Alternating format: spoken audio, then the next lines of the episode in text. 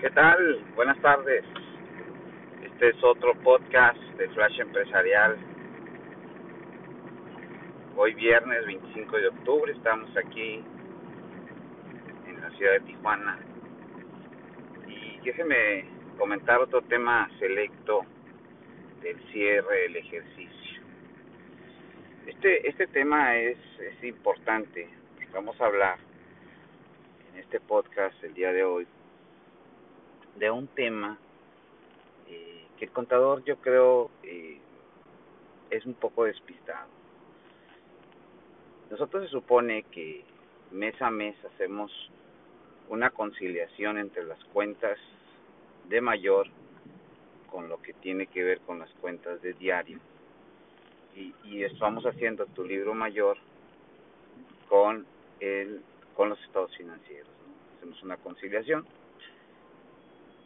tenemos que tomar y tenemos que analizar las partidas que se encuentran en el activo, como es esa cuenta que le llaman de deudores diversos, eh, su cuenta diversos, varios u otros, porque es común que le pongan esos nombres. ¿Cómo se compone esa partida? Porque al final del camino vemos que en esas partidas que se están poniendo ahí, en los deudores diversos, versos diversos, pues tenemos ahí obviamente eh, gastos, o se puede decir eh, partidas que pudieran tener un problema eh, en materia de su deducibilidad y que por consiguiente pueden llegar a conceder, pueden llegar a suceder que, que tengan dividendos, dividendos fictos los socios, ¿no? si es una persona moral. Si es una persona física, pues puede afectar ahí las salidas de patrimonio, ¿no? Esos, esos gastos esas partidas raras que aparecen en los, balances. Por eso es muy importante revisar la cuenta de deudores diversos versus, o sea, cuentas que se llaman diversos, para analizar realmente si son partidas que se tienen que o no utilizar ahí y cancelar esos saldos que no, no sirven de nada tenerlos ahí. También es importante revisar tus partidas de clientes ¿En qué sentido las partidas de clientes? Las partidas de clientes en el sentido de que hay que ver antigüedades de saldos, hay que ver eh, desde qué fecha tiene saldo esa partida y si eh, y si cumple, y si cumple ya el tema de incobrable, si hay una probabilidad eh, que no se va a cobrar ese saldo, o a su vez checar si ya hay una prescripción en términos jurídicos, ¿no? Ahí hay que ahí hay que cuidar esa parte, verificar qué tipo de documento firmó con el cliente, pues para saber en un momento dado si eh, la partida me puede o ya está en el supuesto eh, de la ley de impuesto a la renta que la puedo hacer deducible, ¿no? Porque a veces puedo tener ahí clientes que no me van a pagar o que ya veo que ya no hay una probabilidad de que me pueda pagar, pues entonces hay que tomar las providencias posibles, ¿no? En ese sentido. También en el lado del pasivo, en el lado del pasivo es muy importante que siempre al cierre del ejercicio analicemos las cuentas que siempre tienen saldo y a veces la utilizan para cancelar. Hay una cuenta muy común que es la de acreedores diversos, su cuenta diversos, varios u otros siempre cualquiera de esos tres conceptos le pone. Cuando tenemos ese tipo de partidas, a veces son partidas en las cuales eh, pues es son son son cuentas que se utilizan muchas veces para para cuadrar el balance o las utilizan propiamente para otros movimientos pero que trae como consecuencia que una vez que se cancelen esas partidas al hacerle un cargo y al hacer el abono, pues se viene un problema porque eso te va a generar un ingreso acumulable, pues va a haber un ingreso por pasivos no reclamados. Por eso a veces es importante, eh, antes de tú hacer un registro contable, ir a leer la NIF A6, párrafo 6 y los seis criterios para que tú puedas reconocer una partida en los estados financieros, porque si no tienes ese cuidado en ese tipo de partidas, eh, pues vas a tener un problema a posteriori, ¿no? Eso es importantísimo. Entonces la cuenta de acreedores diversos, su cuenta diversos, pues hay que tener cuidado en utilizarla, u otros o demás, o inclusive si pones acreedores diversos y tienes otras partidas ahí que no necesariamente tienen que ser otros varios, sino otras cuentas que están ahí, entonces pues hay que ver si se va a cobrar, si se va a pagar o no, o si son partidas que están ahí y tienen tiempo, ¿no? Hay que ver la antigüedad, la antigüedad de, de esos saldos. A su vez también hay una partida que se utiliza demasiado que se utiliza mucho y es algo que a veces no entendemos. Eh, siempre que los socios ingresan dinero a la empresa, siempre utilizan la partida que dice anticipos o eh, aportaciones para futuros aumentos de capital. Aportaciones para futuros aumentos de capital, mete este dinero y no hacen mayor movimiento a él.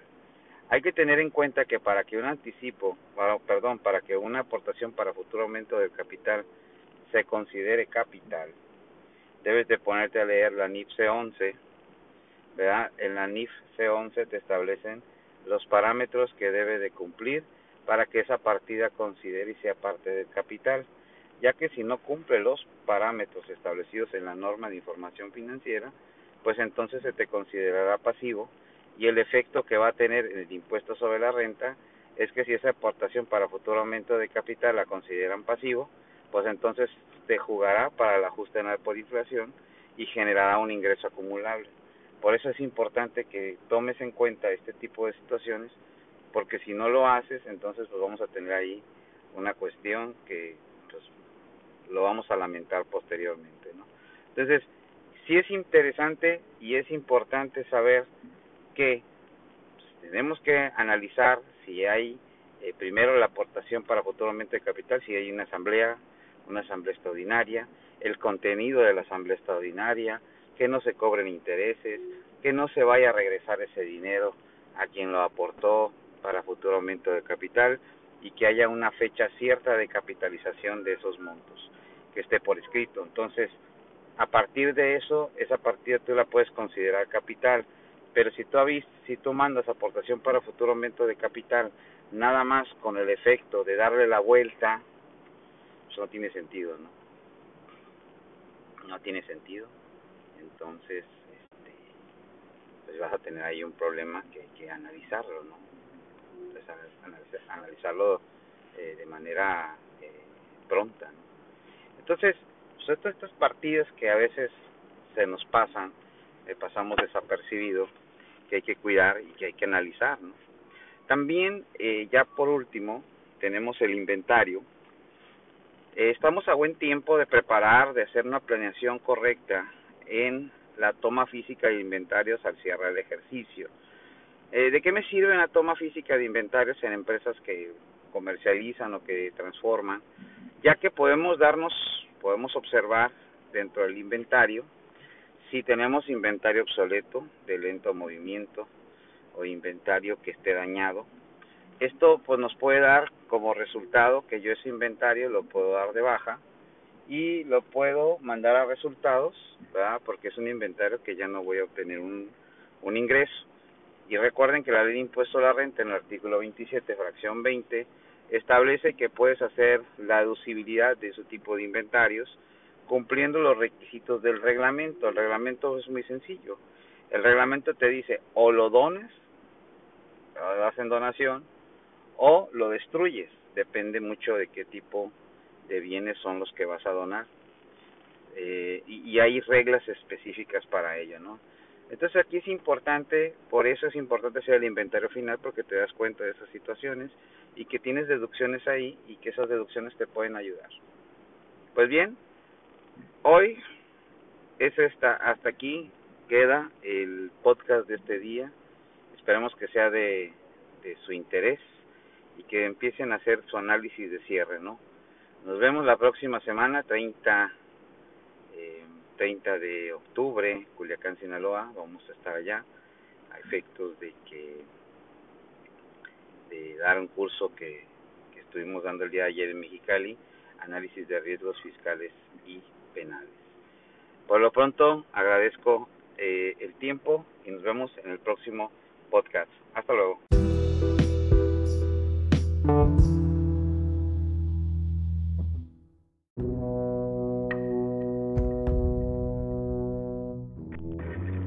Tal? Buenas tardes. Este es otro podcast de Flash Empresarial. Hoy viernes 25 de octubre estamos aquí en la ciudad de Tijuana.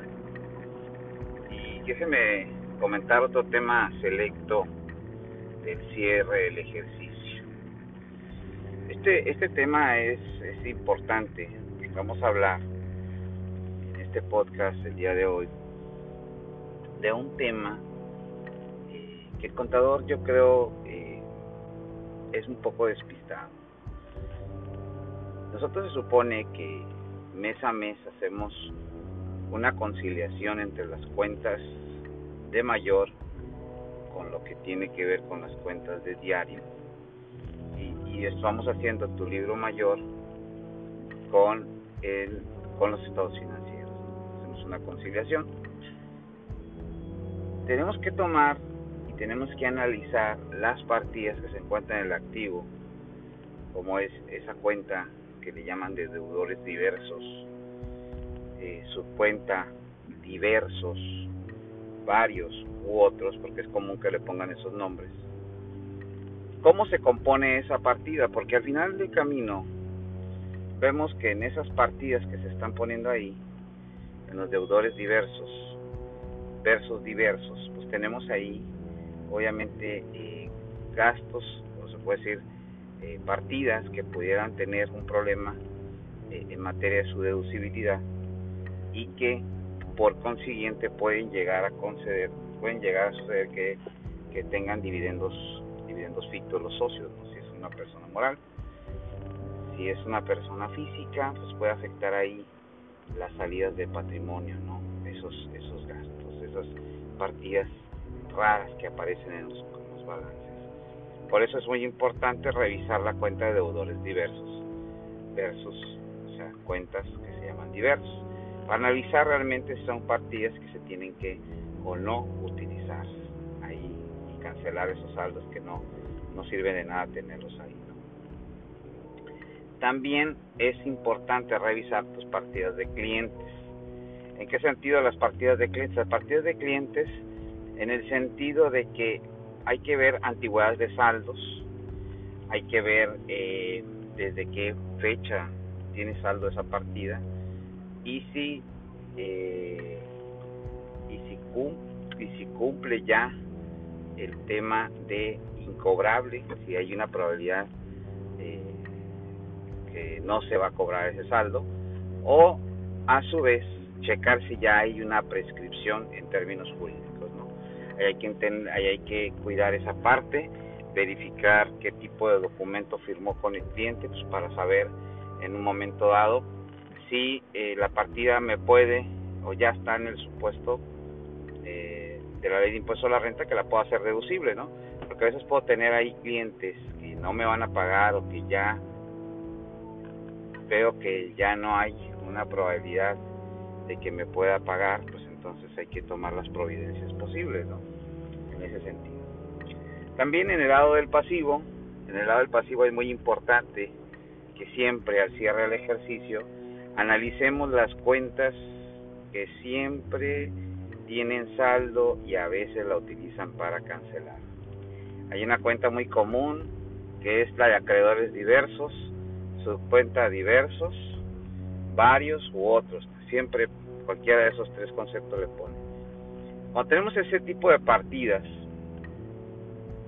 a veces son partidas en las cuales eh, pues es son son son cuentas que se utilizan muchas veces para para cuadrar el balance o las utilizan propiamente para otros movimientos pero que trae como consecuencia que una vez que se cancelen esas partidas al hacerle un cargo y al hacer el abono, pues viene un problema porque eso te va a generar un ingreso acumulable. Pues. Va a haber un ingreso por pasivos no reclamados. Por eso a veces es importante eh, antes de tú hacer un registro contable, ir a leer la NIF A6, párrafo 6 y los seis criterios para que tú puedas reconocer una partida en los estados financieros, porque si no tienes ese cuidado en ese tipo de partidas, eh, pues vas a tener un problema a posteriori, ¿no? Eso es importantísimo.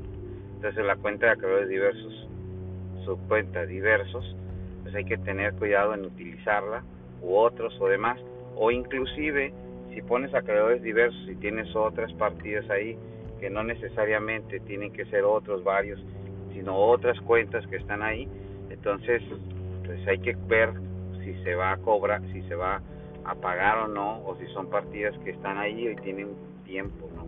Hay que ver la antigüedad, la antigüedad de, esos saldos. A su vez también hay una partida que se utiliza demasiado, que se utiliza mucho y es algo que a veces no entendemos.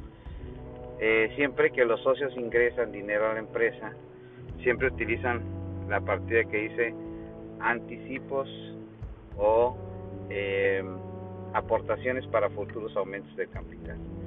Aportaciones para futuros aumentos de capital, mete este dinero y no hacen mayor movimiento a él.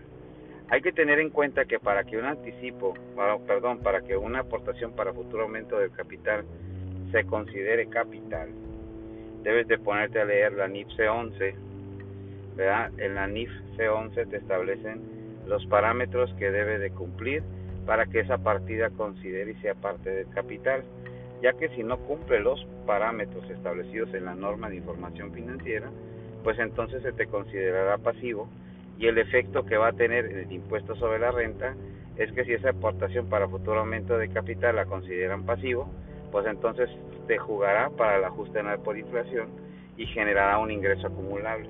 Por eso es importante que tomes en cuenta este tipo de situaciones porque si no lo haces, entonces pues vamos a tener ahí una cuestión que pues, lo vamos a lamentar posteriormente. ¿no?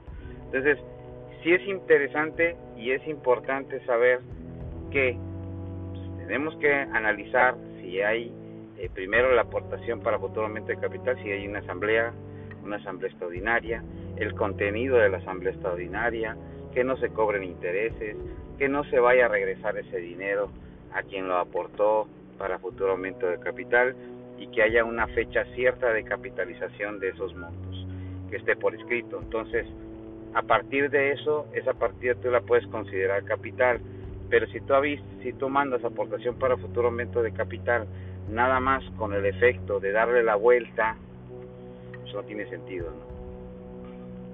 ¿no? No tiene sentido. Entonces, este, pues vas a tener ahí un problema que hay que analizarlo, ¿no? Analizarlo eh, de manera eh, pronta. Entonces, pues estas partidas que a veces se nos pasan, que pasamos desapercibido, que hay que cuidar y que hay que analizar. También, eh, ya por último, tenemos el inventario. estamos a buen tiempo de preparar, de hacer una planeación correcta en la toma física de inventarios al cierre del ejercicio eh, ¿De qué me sirve una toma física de inventarios en empresas que comercializan o que transforman?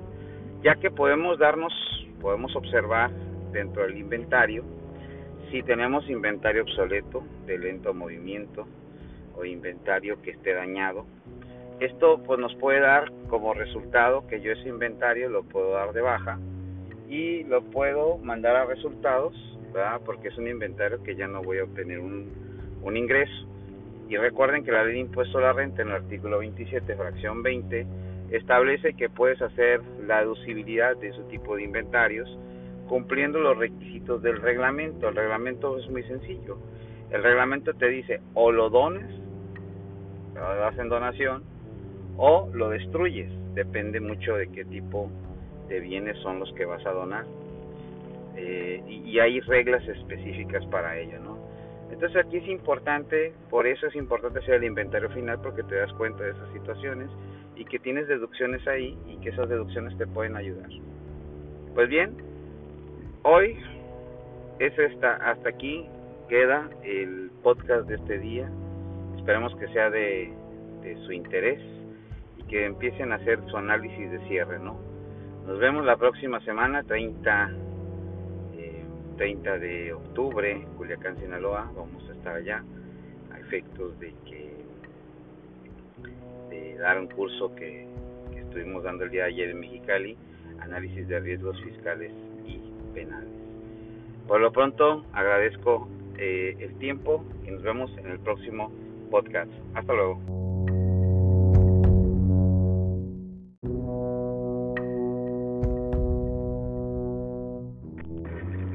Tal? Buenas tardes.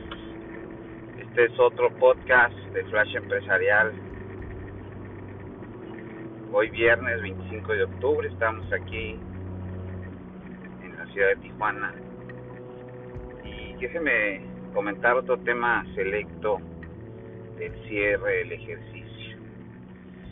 Este, este tema es, es importante.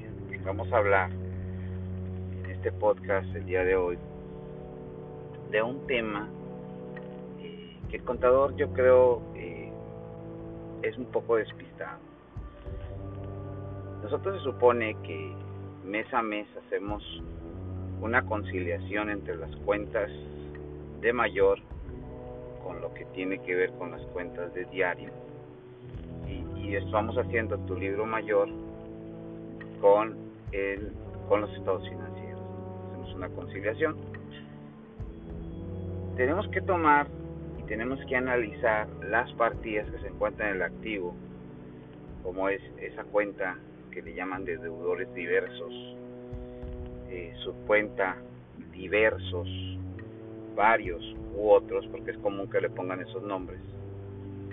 ¿Cómo se compone esa partida? Porque al final del camino vemos que en esas partidas que se están poniendo ahí, en los deudores diversos, versos diversos, pues tenemos ahí obviamente eh, gastos, o se puede decir eh, partidas que pudieran tener un problema eh, en materia de su deducibilidad y que por consiguiente pueden llegar a conceder, pueden llegar a suceder que, que tengan dividendos, dividendos fictos los socios, si es una persona moral. Si es una persona física, pues puede afectar ahí las salidas de patrimonio, ¿no? Esos, esos gastos, partidas raras que aparecen en los, balances. Por eso es muy importante revisar la cuenta de deudores diversos versus, o sea, cuentas que se llaman diversos analizar realmente si son partidas que se tienen que o no utilizar ahí y cancelar esos saldos que no, no sirven de nada tenerlos ahí. También es importante revisar tus partidas de clientes. ¿En qué sentido las partidas de clientes? Las partidas de clientes en el sentido de que hay que ver antigüedades de saldos, hay que ver eh, desde qué fecha tiene saldo esa partida, y si eh, y si cumple, ya el tema de incobrable si hay una probabilidad eh, que no se va a cobrar ese saldo o a su vez checar si ya hay una prescripción en términos jurídicos no hay que que cuidar esa parte verificar qué tipo de documento firmó con el cliente pues para saber en un momento dado si eh, la partida me puede o ya está en el supuesto eh, de la ley de impuesto a la renta que la puedo hacer deducible, ¿no? Porque a veces puedo tener ahí clientes que no me van a pagar o que ya veo que ya no hay una probabilidad de que me pueda pagar, pues entonces hay que tomar las providencias posibles, ¿no? En ese sentido. También en el lado del pasivo, en el lado del pasivo es muy importante que siempre al cierre del ejercicio Analicemos las cuentas que siempre tienen saldo y a veces la utilizan para cancelar. Hay una cuenta muy común que es la de acreedores diversos, su cuenta diversos, varios u otros. Siempre cualquiera de esos tres conceptos le pone. Cuando tenemos ese tipo de partidas,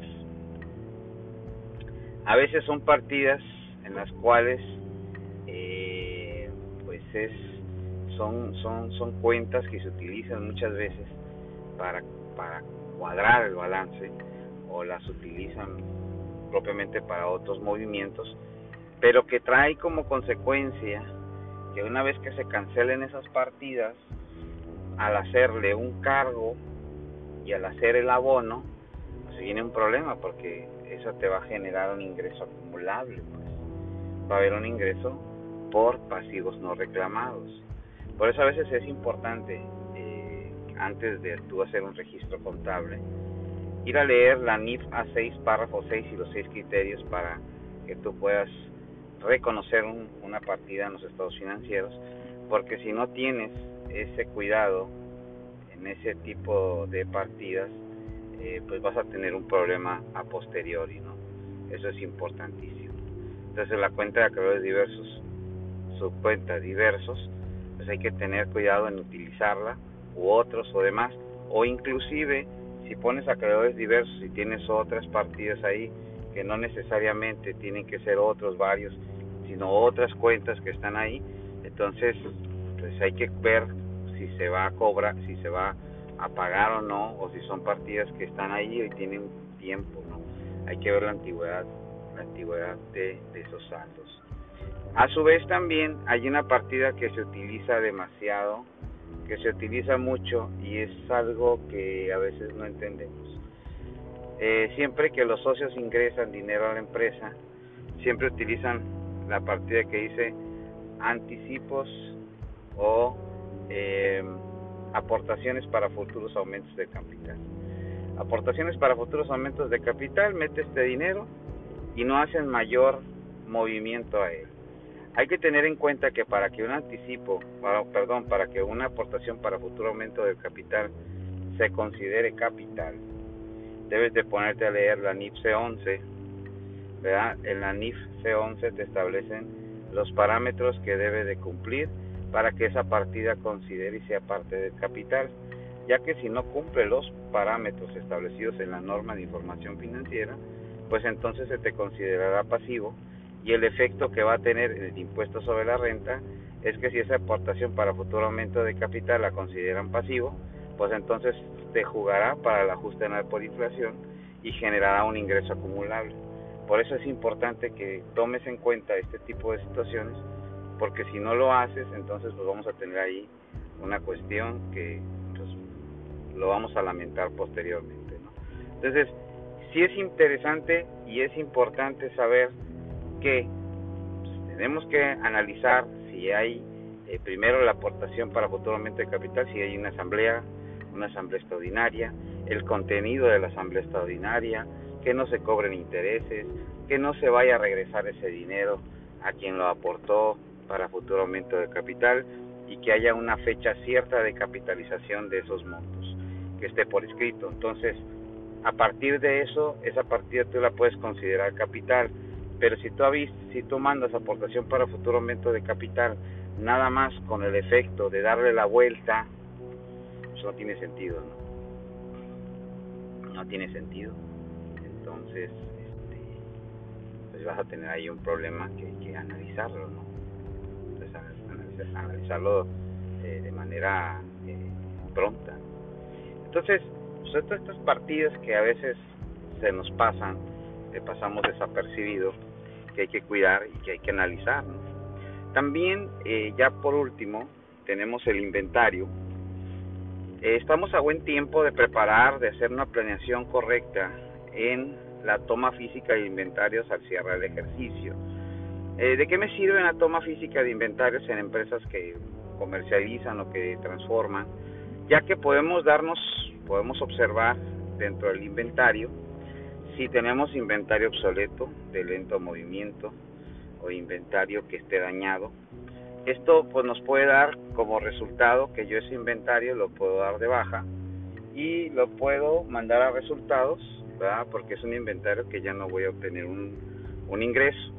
Y recuerden que la ley de impuesto a la renta en el artículo 27, fracción 20, establece que puedes hacer la deducibilidad de ese tipo de inventarios cumpliendo los requisitos del reglamento. El reglamento es muy sencillo. El reglamento te dice o lo dones, lo das en donación, o lo destruyes. Depende mucho de qué tipo de bienes son los que vas a donar. Eh, y, y, hay reglas específicas para ello, ¿no? Entonces aquí es importante, por eso es importante hacer el inventario final porque te das cuenta de esas situaciones y que tienes deducciones ahí y que esas deducciones te pueden ayudar.